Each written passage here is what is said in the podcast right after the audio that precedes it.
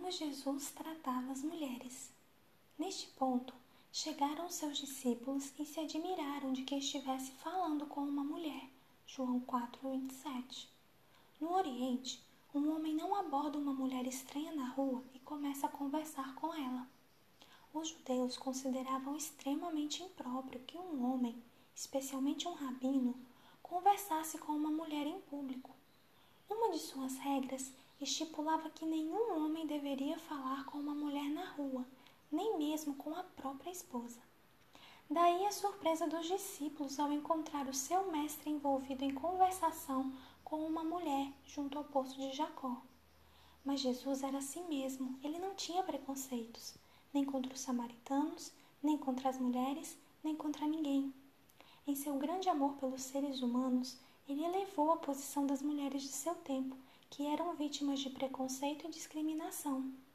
Os judeus as consideravam seres inferiores e não permitiam que elas adentrassem o templo além do átrio das mulheres, e menos ainda que tomassem parte ativa no culto, quer falando ou orando em voz alta. Os mais radicais diziam que era melhor queimar a lei do que ensiná-la a uma mulher.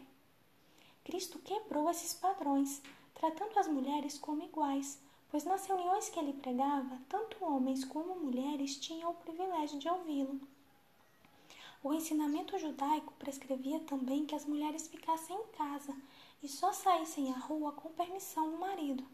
No ministério de Jesus, porém, as mulheres acompanhavam o grupo apostólico ao se deslocar de um lugar para outro. Lucas 8, 1 a 3.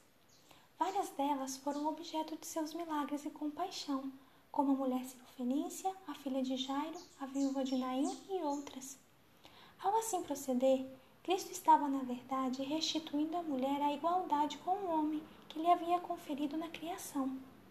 Eva foi criada de uma costela tirada do lado de Adão, significando que não o deveria dominar, como a cabeça, nem ser pisada sob os pés como se fosse inferior, mas estar ao seu lado como igual e ser amada e protegida por ele. thank you